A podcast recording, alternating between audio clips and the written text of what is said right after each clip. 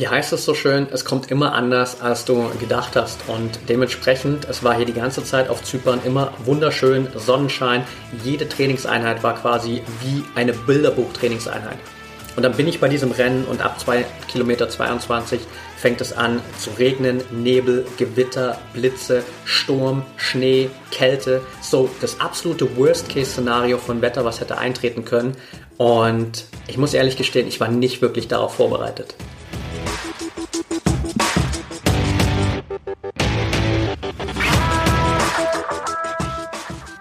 Herzlich willkommen zum Mental Performance Podcast, deinem Podcast für Mindset und Mentaltraining.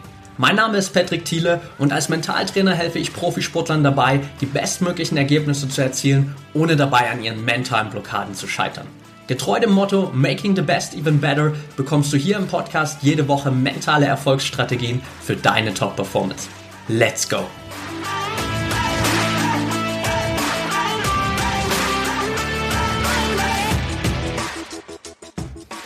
Welcome back hier im Mental Performance Podcast Folge 179 und heute nehme ich dich mit auf die Reise in meinen allerersten Ultramarathon. Genau gesagt ist das jetzt in dem Moment, wo ich das hier aufnehme, zwei Tage her. Heute ist der zweite Tag meiner Recovery und am Samstag bin ich hier auf Zypern beim Sea to Sky Format 54 Kilometer, 2600 Höhenmeter gelaufen und durfte dementsprechend so meine allererste Ultramarathon-Erfahrung machen. Und ich will heute einfach in der Folge mit dir mal so ein paar Dinge aufarbeiten, dir einfach mal mitgeben, warum mache ich das Ganze überhaupt? Wie habe ich mich mental auf das Ganze vorbereitet? Wie hat das Ganze in der Umsetzung funktioniert? Und was habe ich für mich gelernt? Was kannst du daraus für dich mitnehmen? Und sozusagen das Ganze hier für dich einfach mal aus mentaler Perspektive rekapitulieren, um für dich so ein paar Benefits da rauszunehmen. Also lass uns direkt mal einsteigen mit der Frage des Warums. Und das Warum gliedert sich bei mir tatsächlich in, ich würde mal sagen, drei verschiedene Bereiche auf. Teil 1 ist, dass ich einfach Laufen schon immer als Teil meines Lebens hatte. Ich habe das so ein bisschen quasi in die Wiege gelegt bekommen von meinem Dad, der früher auch unglaublich viel gelaufen ist, viele Ausdauerwettkämpfe bestritten hat, bis heute immer noch super viel läuft, extrem fit ist und bis heute für mich da ein Riesenvorbild ist. Und ich das Ganze von ihm einfach in sehr, sehr jungen Jahren schon aufgeschnappt habe. Ich habe früh angefangen zu laufen, Skilanglauf zu machen. Wir sind unglaublich oft Fahrrad gefahren am Wochenende, auch wirklich lange Touren. Und wir waren eigentlich fast jedes Jahr, auch als ich noch klein war, in Österreich und sind da wandern gegangen. Und auch später, als ich dann zum Fußball gegangen bin oder als ich sozusagen mich mehr nur auf Fußball konzentriert habe, war ich immer einer der Laufstärksten. Also Laufen war schon immer eine meiner größten Stärken. Diese Ausdauerkomponente war schon immer eine meiner größten Stärken. Und auch egal, was ich gemacht habe, ich bin irgendwie immer wieder zum Laufen zurückgekommen. Also ich habe im Laufe der Jahre, gerade die letzten so 10, 12 Jahre, immer wieder auch mal meine Sportarten so ein bisschen geswitcht, immer mal wieder ein paar Sachen ausprobiert, Tennis gespielt, CrossFit gemacht, Calisthenics gemacht, verschiedenste Komponenten sozusagen mal ausgetestet für mich und am Ende bin ich trotzdem immer wieder zum Laufen zurückgekommen. Und zusätzlich war Laufen für mich als Sportart auch immer so die beste Möglichkeit, um so dieses Gefühl von Freiheit, von Unabhängigkeit, von Abenteuer auszuleben. Weil ich schon seit vielen Jahren jetzt auch durch all die Reisen, die ich irgendwie in den letzten Jahren machen durfte, immer wieder neue Orte erkundet habe, indem ich da einfach drauf losgelaufen bin und einfach geschaut habe, wo lande ich hier, wo komme ich hin, was gibt es hier zu entdecken. Das habe ich hier auf Zypern gemacht, das habe ich damals in Australien gemacht, das habe ich in ganz vielen anderen Ländern mittlerweile machen dürfen. Und ich finde es immer wieder unglaublich spannend, einfach so neue Orte durch Laufen zu erkunden und dementsprechend ist es für mich auch so ein Gefühl von Freiheit. Ich hatte allerdings nie diesen Fokus, das wirklich in so einem Wettkampfformat und vor allem auch nicht in diesem Ultraformat zu machen. Sondern das hat sich eigentlich erst wirklich so vor zwei Jahren ergeben, als ich das Buch von Rich Roll Finding Ultra gelesen habe. Fette Buchempfehlung an der Stelle, wenn du es nicht gelesen hast, schau dir das gern mal an, Finding Ultra. Und ich glaube, der Titel bringt es ganz gut auf den Punkt, weil ich habe nicht nach dieser Ultra Experience gesucht, aber sie hat mich gefunden.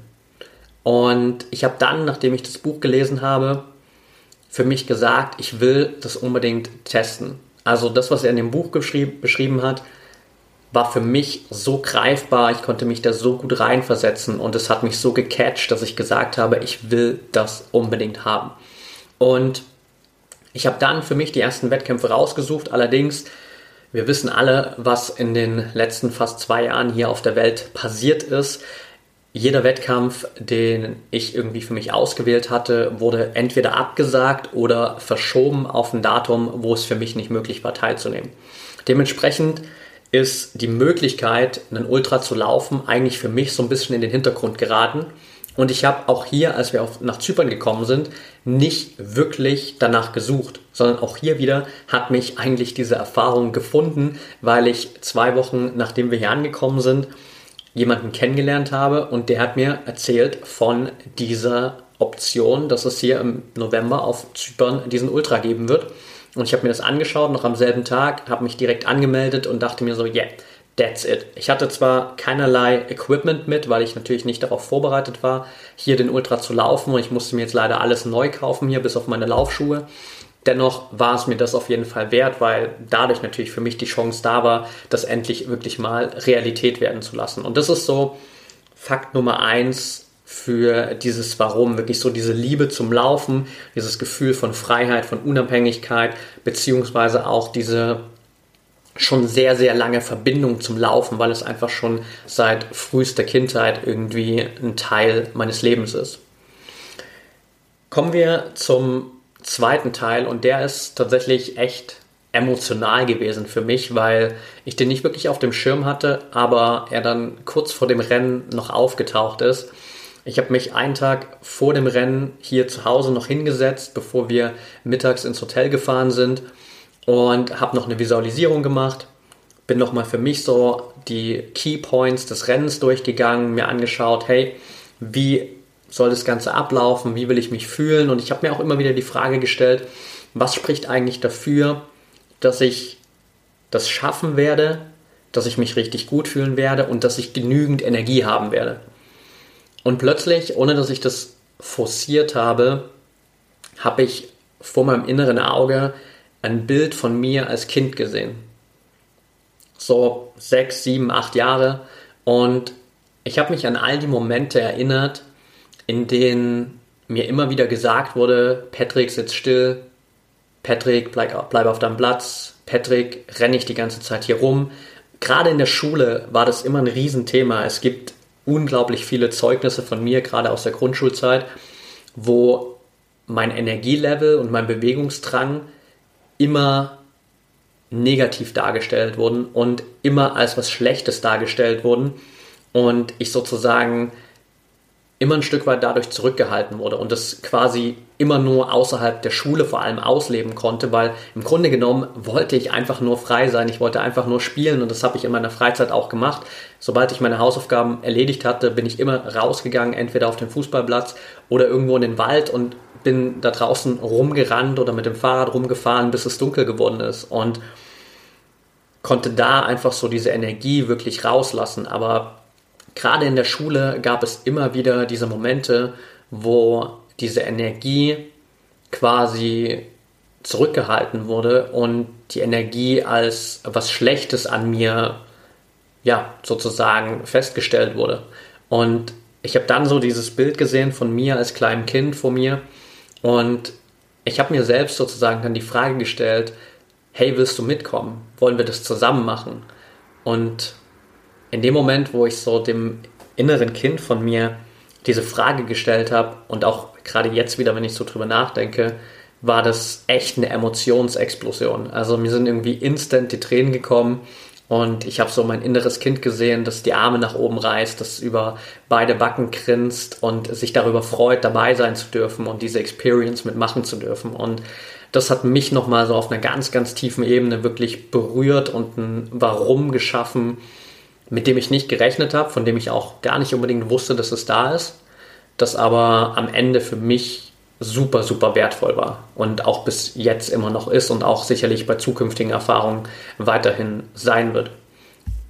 Und der dritte Punkt, was das Warum angeht, ist für mich definitiv natürlich diese mentale Challenge. Also ich liebe es einfach, mich auf dieser mentalen Ebene herauszufordern, zu schauen, wozu bin ich wirklich in der Lage, was ist wirklich möglich, wo ist mein Limit und einfach da Grenzen zu überschreiten, vielleicht auch Grenzerfahrungen zu machen und dementsprechend immer wieder auch aus der eigenen Komfortzone rauszugehen, sich diesen Challenges zu stellen und das ist einfach auch ein riesengroßer Antrieb, den ich für mich habe. Also das sind so diese drei Faktoren, die mich am Ende dazu gebracht haben, das Ganze wirklich zu machen und auch sicherlich noch das ein oder andere Mal zu wiederholen, auch wenn die erste Erfahrung jetzt tatsächlich sehr, sehr challenging war. Aber dazu kommen wir gleich noch. Bevor wir so ein bisschen da reingehen, wie es wirklich abgelaufen ist, will ich dich kurz nochmal mitnehmen in meine mentale Vorbereitung und dir so ein bisschen aufzeigen,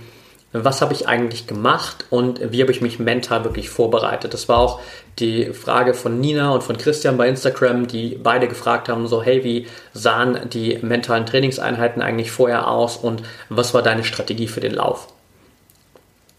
Ich hatte overall insgesamt zehn Wochen Zeit, mich vorzubereiten. Also wir sind Anfang September hier nach Zypern gekommen. Zwei Wochen später habe ich von dem Lauf erfahren und dann bin ich direkt auch ins Training gestartet, wenn auch nicht optimal, weil das war direkt ein Long Run über 26 Kilometer in den Bergen mit einer Trainingsgruppe hier auf Zypern, wo ich direkt erstmal so fertig war, dass ich, glaube ich, nach diesem allerersten Trainingsrun erschöpfter war als jetzt am Ende nach dem Ultra. Von daher nicht der sinnvollste Start vielleicht aus trainingswissenschaftlicher Sicht, aber für mich eine wertvolle Erfahrung, weil ich direkt so auch mal in die Berge gekommen bin und weil ich die Running Community auf Zypern kennenlernen durfte. Und von da an habe ich dann wirklich angefangen, mich erstmal hinzusetzen und das ganze Rennen so ein bisschen mental auseinanderzunehmen. Das heißt, für mich wirklich auch zu schauen, wie will ich mich eigentlich fühlen? Wie soll sich mein Körper fühlen? Wie sollen sich meine Beine fühlen? Wie sollen sich meine Füße anfühlen? Und ich habe mich da auch so ein bisschen quasi bei den Strategien bedient, die ich von anderen hier gerade auch im Podcast schon mal gehört habe. Also zum Beispiel Michelle Ufer, vielleicht hast du das Interview mit Michelle gehört, der deutlich erfahrener ist, was es, wenn es um Ultraläufe geht, als ich. Und der unter anderem genau das auch als eine Empfehlung weitergegeben hat im Interview damals und gesagt hat, hey, nimm dir wirklich die Zeit, dich hinzusetzen, dir zu überlegen, wie willst du dich fühlen, wie soll sich dein Körper anfühlen, wie sollen sich deine Beine anfühlen, wie sollen sich deine Füße anfühlen. Und ich bin da wirklich für mich reingegangen, so ein Gefühl entwickelt, dass meine Füße die ganze Zeit frisch sind, locker sind, ich natürlich keine Blasen bekomme, dass sich meine Beine die ganze Zeit leicht, energetisch anfühlen. Habe mir da so ein paar Bilder geholt, wo ich das in anderen Situationen erlebe, egal ob das bedeutet, dass ich irgendwie am Strand langlaufe und das Wasser so ein bisschen über meine Füße läuft und das alles schön kühl ist oder ich irgendwie über eine Wiese laufe und einfach mich richtig, richtig gut fühle und meine Beine, meine ganze Laufmuskulatur sozusagen wirklich locker ist. Und das hat mir von Anfang an geholfen, weil ich es immer wieder auch eingebaut habe in verschiedenste Visualisierungen. Parallel dazu habe ich mir auch immer direkt von Anfang an so mentale Challenges im Training gesetzt. Das heißt, wirklich auch da Trainingseinheiten einzubauen, die mich mental herausfordern. Sei es Intervallläufe, sei es Bergläufe, sei es so stupide Sachen wie mir einen Rucksack mit Gewichten aufzuschnallen und 1000 Step-Ups auf einen Stuhl zu machen um einfach so ein bisschen quasi diese eintönige Belastung zu trainieren und auch da wieder diese mentale Challenge zu schaffen, um mich einfach schon so ein bisschen daran zu gewöhnen und so ein bisschen zu steigern. Also das habe ich eigentlich kontinuierlich die ganze Zeit gemacht. Und je näher ich dann dem Rennen gekommen bin, desto ausführlicher habe ich, eigentlich für mich die Visualisierung gemacht. Also wir haben relativ am Anfang, direkt nach der Anmeldung, dann paar Infos bekommen zur Strecke, wir haben eine GPX-Datei bekommen, um sich zu navigieren. Und wir haben eine KLM-Datei bekommen, die man bei Google Earth einfügen konnte, wo man dann auch die ganzen Checkpoints gesehen hat, die ganzen Verpflegungsstationen. Und ich habe mir das immer wieder angeschaut, um sozusagen wirklich darauf vorbereitet zu sein, um aber auch quasi in der Visualisierung so ein paar Meilensteine zu haben, die ich sehen konnte, weil, das muss man natürlich, glaube ich, auch sagen, 54 Kilometer zu visualisieren ist relativ schwierig. Also das ist einfach eine Distanz, da kannst du dich nicht hinsetzen und sagen, okay, ich fange jetzt bei der Startlinie an und ich gehe jeden einzelnen Meter durch bis zur Ziellinie, weil erstens dauert es unglaublich lang und zweitens kannte ich ja nicht mal die komplette Strecke. Also das heißt, ich wusste auch nicht genau, was soll ich visualisieren. Dementsprechend habe ich mir einfach so ein paar Meilensteine rausgesucht. Ich habe mir vor allem auch dieses Gefühl rausgenommen, was viel, viel wichtiger für mich war, wo es gar nicht so wichtig war, was passiert um mich herum, weil das wusste ich nicht alles, wie das aussieht, aber ich wusste natürlich, wie will ich mich fühlen. Und das war ein Punkt, den ich ein Stück weit sozusagen auch in der Visualisierung immer unter Kontrolle hatte und darauf habe ich mich extrem konzentriert. Und ich habe auch darauf geachtet, in meinen Trainingseinheiten nahezu keine Musik zu nutzen. Gerade im Ausdauersport, gerade beim Laufen, ich glaube, ist es relativ verbreitet, dass viele mit Musik laufen. Ich habe mir das schon vor ein paar Jahren einfach angewöhnt, das so gut wie nie zu machen, weil ich mir immer gesagt habe, wenn du wirklich mal einen Wettkampf machst und du die ganze Zeit nur mit Musik läufst und dann passiert was bei dem Wettkampf, was dich dazu zwingt, dass du keine Musik hören kannst, dann stehst du plötzlich da und bist nur noch alleine mit deinem Kopf. Und du hast es nie vorher trainiert, wie es ist, allein mit deinem Kopf zu sein. Und deswegen habe ich Musik für mich immer nur als Notlösung gesehen. Ich habe ein, zwei Trainingseinheiten gemacht, wo ich ein Hörbuch gehört habe. Aber ansonsten bin ich wirklich komplett ohne Musik gelaufen, mit mir allein, mit meinem Kopf, mit meinen Gedanken, mit all dem, was mein Kopf in der Zeit produziert. Und war da, glaube ich, schon mal deutlich stabiler.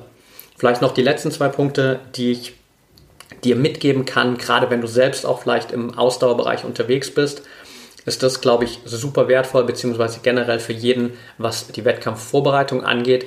Einmal der Punkt, Wettkampfvorbereitung wirklich in die Planung reinzugehen. Also ich habe mir wirklich strukturiert eine Liste gemacht, was muss mit, wo müssen wir hin, wann geht's los, was sind die Checkpoints auf der Strecke und so weiter und so fort, damit es keinen Stress gibt, damit ich nichts vergesse, damit, damit alles organisiert ist und ich wirklich die ganze Zeit gelassen bleiben kann. Das ist auf jeden Fall noch ein Zusatztipp, der mir extrem geholfen hat. Und gerade für diesen Ultrabereich hat es mir extrem geholfen, nochmal ein positives Bild in meinem Kopf aufzubauen von dem zweiten Teil oder von dem Ende vor allem des Ultras. Das heißt, ich hatte 14 Tage vor dem eigentlichen Ultra mit der Trainingsgruppe hier auf Zypern die Möglichkeit, den zweiten Streckenabschnitt von dem eigentlichen Ultra, den ich dann auch gelaufen bin, schon mal im Training zu laufen. Und ich habe wirklich in dieser Trainingseinheit darauf geachtet, dass ich gefühlt jeden einzelnen Schritt in diesem Training genieße, dass ich mich in jedem einzelnen Schritt gut fühle, dass ich wirklich dankbar bin für diese Experience, dass ich eine richtig geile Trainingseinheit habe. Und dementsprechend habe ich gegenüber der zweiten Hälfte des Ultras so ein positives Bild aufgebaut, das mir am Ende auch unglaublich geholfen hat, weil gerade bei so einer langen Distanz ist es natürlich meistens so, du fängst gut an, du fühlst dich gut, geht ein Stück weit immer mehr bergab und irgendwann läufst du vielleicht gefühlt gegen so eine Wand, wo es nicht mehr weitergeht und das ist natürlich meistens gegen Ende der Strecke. Und das wollte ich für mich einfach vermeiden und ich wollte vor allem sozusagen nicht von vornherein dieses Bild im Kopf haben, das mir da immer sagt, boah, ab Kilometer 30 oder 35, da wird es richtig, richtig hart. Das wollte ich unbedingt vermeiden und das habe ich vor allem auch durch diese Experience gemacht, sodass ich schon mal diese zweite Hälfte laufen konnte. An der Stelle, glaube ich, kurzer Side Note für dich, wenn du natürlich nicht die Möglichkeit hast, diese Strecke zu laufen, dann stell es dir einfach vor, dann geh wirklich in der Visualisierung für dich nochmal intensiver in diesen letzten Streckenabschnitt rein, vielleicht so in die letzten 30, 40 Prozent des Rennens, vielleicht sogar auch den letzten 15 oder 20 Prozent und stell dir wirklich vor, wie du da nochmal locker, leicht durchgehst, wie du dich immer noch richtig gut fühlst, wie sich dein Körper immer noch gut fühlt, wie du immer noch Energie und Stärke hast. Das heißt, auch da kannst du über Visualisierung unglaublich viel arbeiten, wenn du jetzt nicht aktiv die Möglichkeit hast, so wie bei mir da reinzugehen und das Ganze wirklich umzusetzen. Und das ist so ein bisschen quasi die komplette Vorbereitung, die ich erstmal mit dir teilen kann und das ist das, was ich wirklich gemacht habe. Also ich glaube, die Key Points definitiv diese Visualisierung, die mentalen Challenges im Training und auf jeden Fall auch ein super wertvoller Punkt für mich, diese, dieses positive Bild, was ich mit der zweiten Rennhälfte aufbauen konnte, weil mir das auch nochmal unglaublich geholfen hat. Und sicherlich auch die Musik, dazu kommen wir gleich noch, weil das hat mich echt gerettet, dass ich darauf vorbereitet war.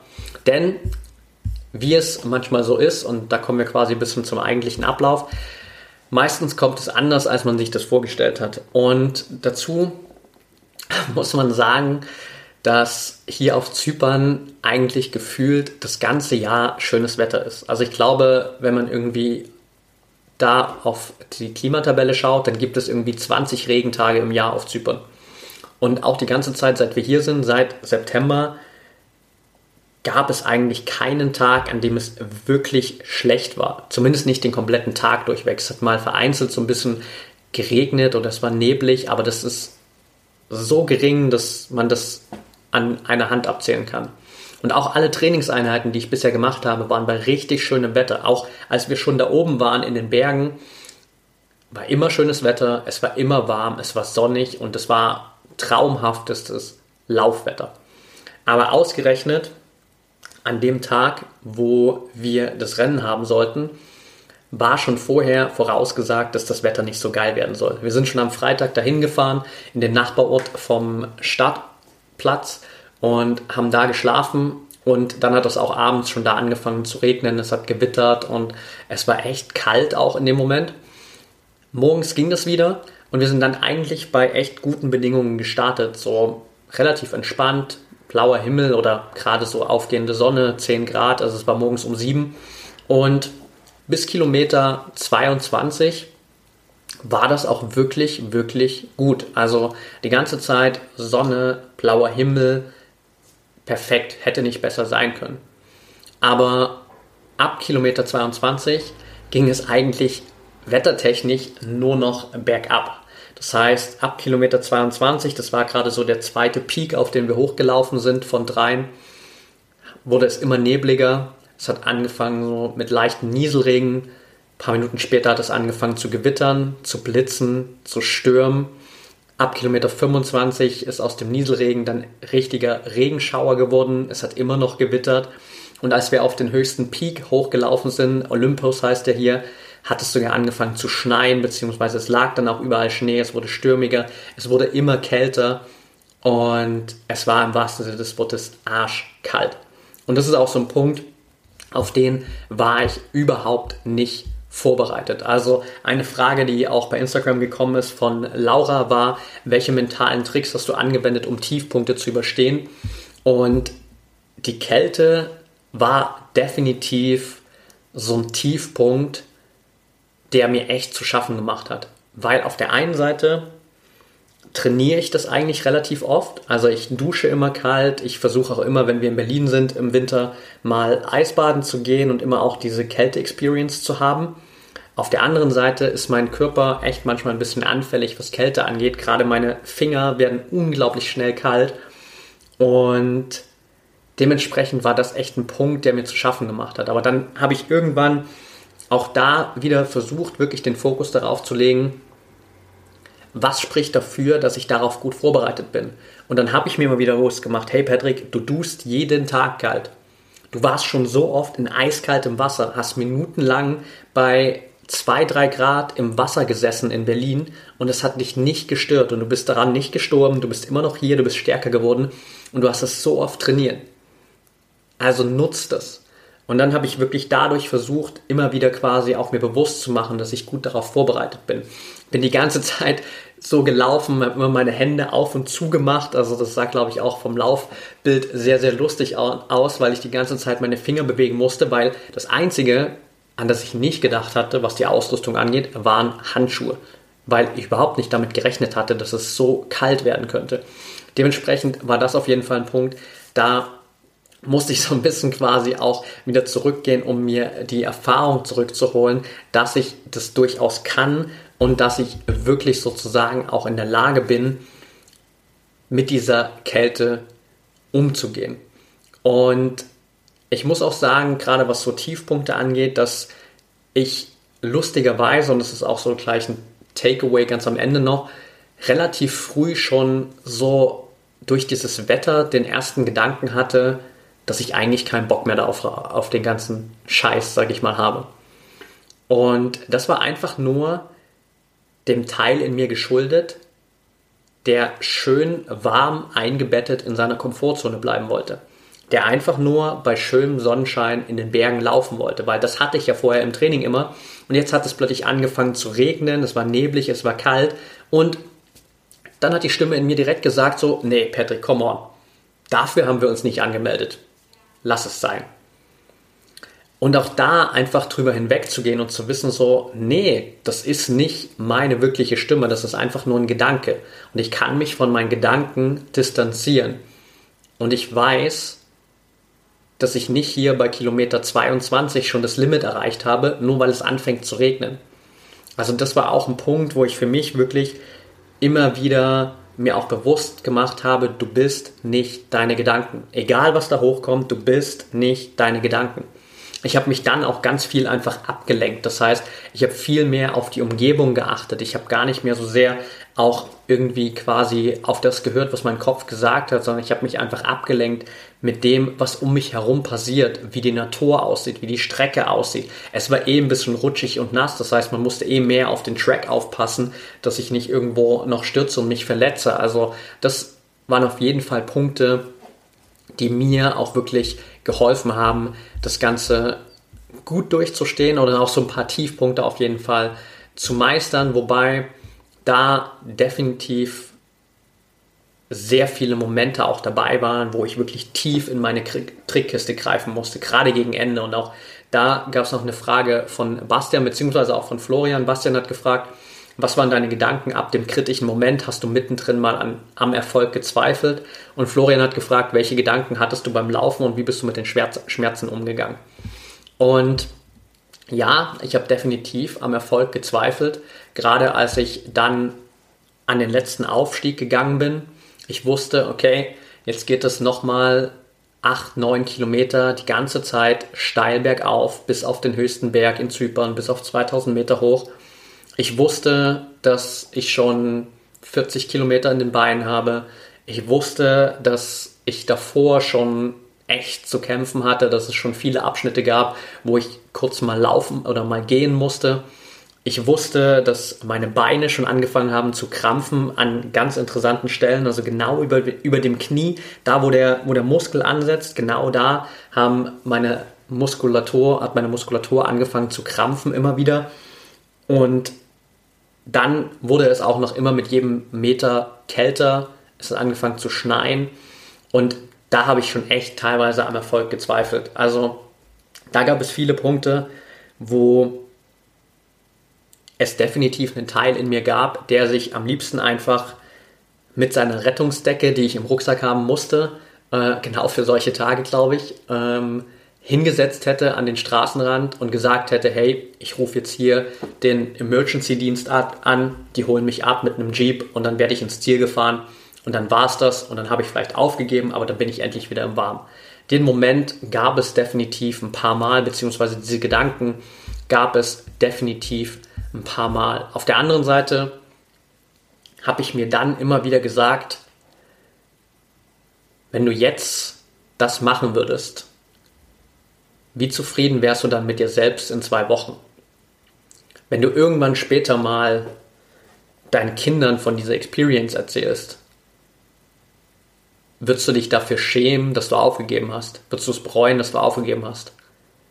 Ich habe vielleicht sogar, glaube ich, auch mal an einer Stelle dran gedacht, so hey, wenn du dich nächste Woche hinsetzt und hier diese Podcast-Folge aufnimmst darüber, willst du da wirklich erzählen, dass du aufgegeben hast?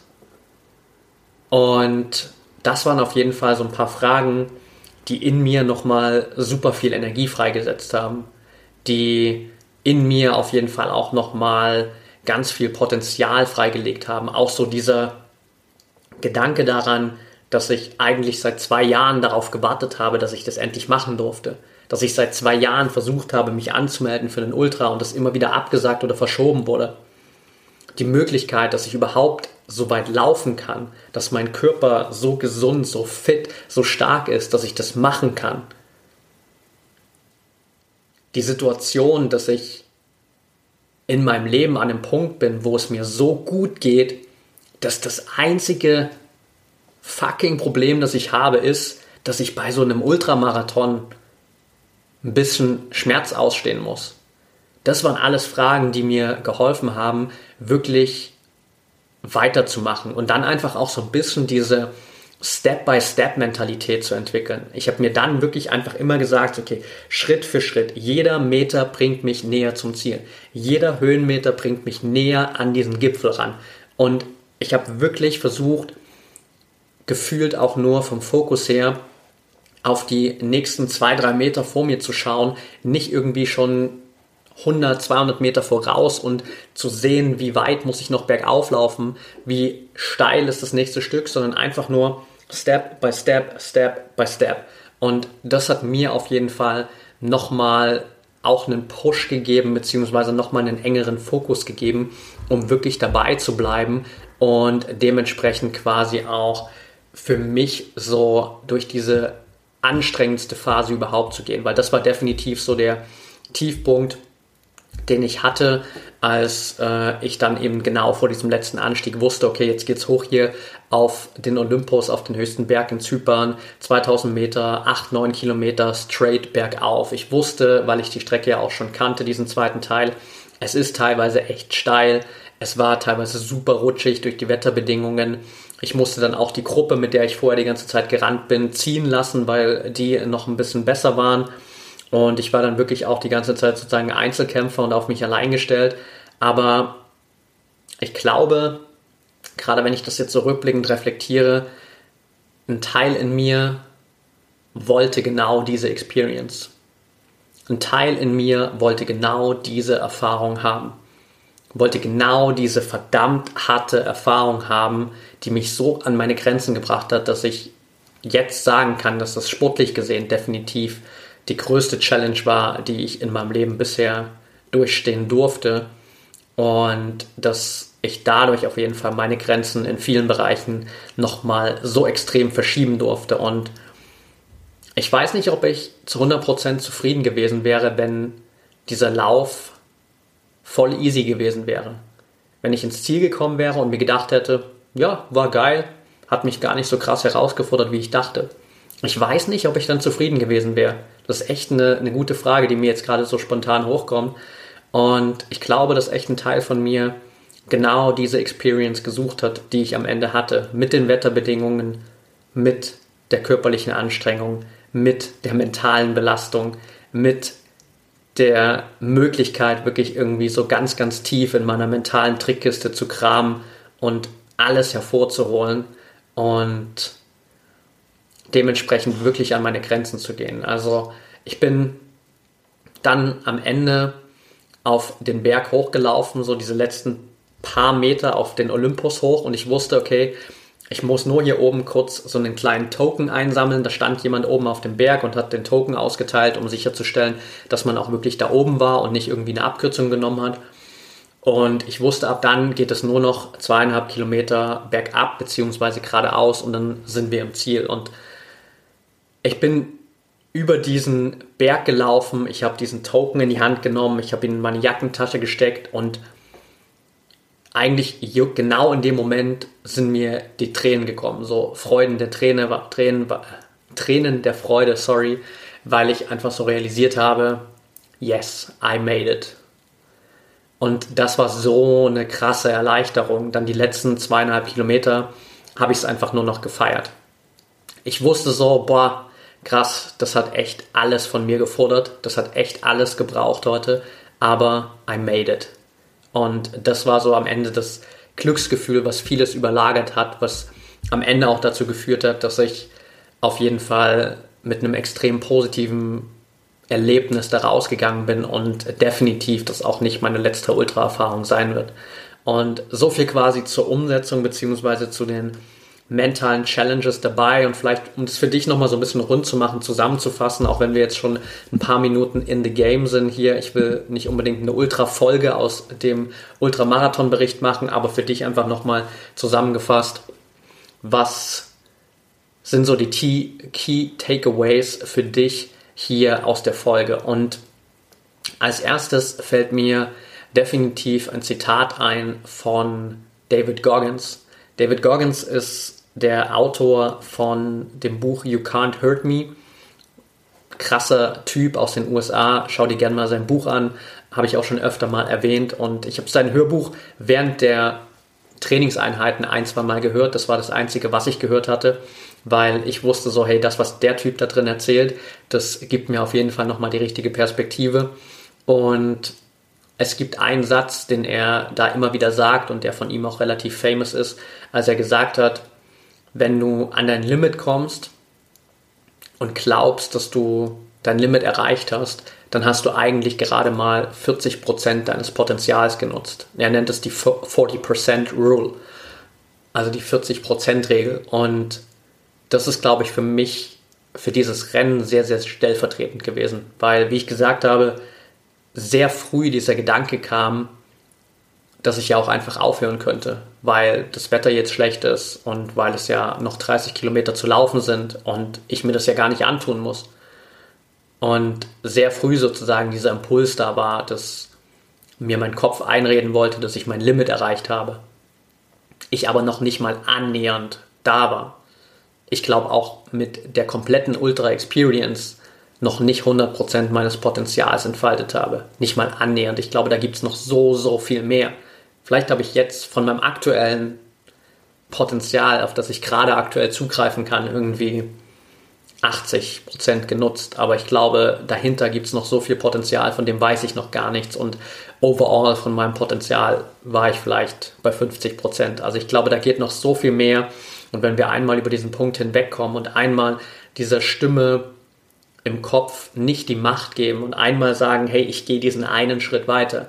Ich gehe mal über diese Grenze. Ich mache mal diesen nächsten Schritt raus aus der Komfortzone. Dann merken wir plötzlich, was da noch alles möglich ist und wie viel dann auch auf uns wartet. Das ist definitiv ein ganz großer Punkt. Der zweite ganz große Takeaway, definitiv, und ich glaube, das wäre gelogen, wenn ich das hier nicht in auch diesen Podcast reinbringen würde, natürlich diese mentale Vorbereitung. Also genau das, was ich eigentlich hier in jeder einzelnen Folge seit 179 Folgen erzähle, dass du dich mental auf deinen Wettkampf vorbereitest, dass du wirklich schon frühzeitig anfängst, mentale Trainingseinheiten einzubauen, dass du mental so gefestigt bist, dass dich am Ende auch die krassesten Challenges nicht mehr aus, dem, aus der Bahn werfen können. Wenn ich diese Vorbereitung nicht gehabt hätte, ich glaube, dann wäre ich an diesen krassen Wetterbedingungen zusammen mit diesen Krämpfen in meinen Beinen und dieser Kälte und diesen krassen Umgebungsbedingungen gescheitert. Weil ich nicht diese Vorbereitung, nicht diesen Fokus gehabt hätte und weil ich in dem Moment wahrscheinlich nicht die richtigen Strategien gefunden hätte, um damit umzugehen. Also das war auf jeden Fall für mich einer der größten Schlüssel für den Erfolg und das ist es, glaube ich, in jedem einzelnen Wettkampf. Und da kommt noch ein dritter Punkt hinzu, der für mich auch nochmal eine große Lehre war, weil ich mich vorher relativ wenig damit auseinandergesetzt habe, was denn so die Worst-Case-Szenarien sein könnten dadurch, dass die Trainingseinheiten alle richtig gut liefen, dadurch, dass das Wetter immer perfekt war hier, habe ich mich überhaupt nicht damit beschäftigt, dass es ja auch ganz anders laufen könnte. Ich habe nicht darüber nachgedacht, dass das Wetter so ein krasses Level erreichen könnte, dass es plötzlich so krass ins Gegenteil umschlagen könnte. Dementsprechend war es für mich natürlich viel schwerer damit umzugehen. Mir hat vielleicht teilweise auch die Ausrüstung gefehlt. Siehe Handschuhe, was ich gerade erzählt habe, dass ich sowas gar nicht am Start hatte. Das heißt, auch da für dich definitiv den Fokus, zumindest in der Vorbereitung, mal kurzzeitig auf diese Worst-Case-Szenarien zu legen. egal, auch wenn es die ganze Zeit gut läuft und auch wenn du natürlich am Ende im Wettkampf das Best-Case-Szenario haben willst, trotzdem mal Zeit damit zu verbringen, was das Worst-Case-Szenario ist, was ist das Schlimmste, was passieren könnte und einfach darüber nachzudenken, wenn das passiert, wie will ich damit umgehen? Wie will ich darauf reagieren? Das ist definitiv auch nochmal ein ganz, ganz großes Learning, das ich für mich mitnehme. Und der letzte große Punkt ist das, was mich so durch diesen härtesten Streckenabschnitt gebracht hat, diese Step-by-Step-Mentalität. Und damit meine ich gar nicht nur Step-by-Step quasi im Wettkampf selbst, sondern auch Step-by-Step im Leben, in deiner eigenen Entwicklung.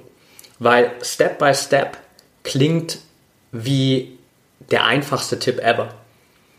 Aber Step-by-Step wirklich umzusetzen und sich wirklich Schritt für Schritt immer wieder auf den nächsten Schritt zu fokussieren, ist viel, viel härter, als wir das glauben. Und es ist viel, viel schwerer, das wirklich umzusetzen. Und dennoch ist es essentiell, weil es uns immer wieder den Fokus auf das Hier und Jetzt bringt, weil es uns immer wieder erlaubt, wirklich bei dem zu bleiben, was für uns jetzt gerade wichtig ist. Und dementsprechend wirklich diese Step-by-Step-Mentalität mitzunehmen und das Ganze für dich nicht nur auf deine Wettkämpfe, sondern generell auf deine Entwicklung anzuwenden. Und dann gibt es noch eine letzte Frage, die ich beantworten darf, und zwar die Frage von Christian, die auch über Instagram reinkam, der gefragt hat, was war für dich das Schönste bei diesem Lauf? Und ich glaube, das Schönste, auch wenn ich es gerade schon gesagt habe, war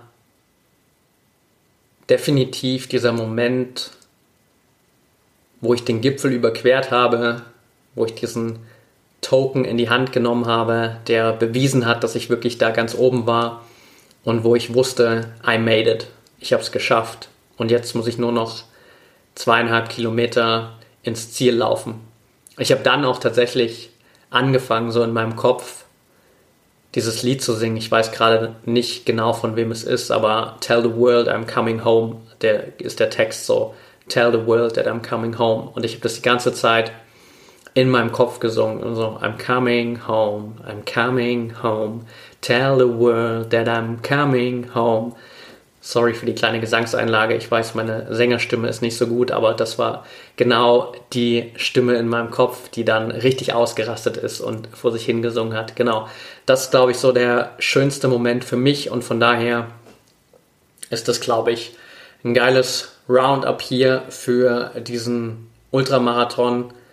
Und von daher vielen, vielen Dank für eure Fragen, die über Instagram reingekommen sind. Wenn ihr dazu noch mehr Fragen habt, wenn ihr Fragen zu der Folge habt, zu dem, was ich gesagt habe, dann schreibt mir natürlich super gerne auch nochmal bei Instagram at patrickthiele Da könnt ihr die ganze Zeit nochmal natürlich auch ein paar zusätzliche Infos bekommen. Ich werde sicherlich das ein oder andere Mal auch nochmal ein paar Takeaways von diesem Ultra teilen und vielleicht fallen mir auch in den nächsten Tagen noch ein paar Dinge ein, die ich vielleicht nicht erwähnt habe. Von daher Bleib da super gern up to date. Schau dir gerne auch den Account der ProMind Academy an, promind.academy.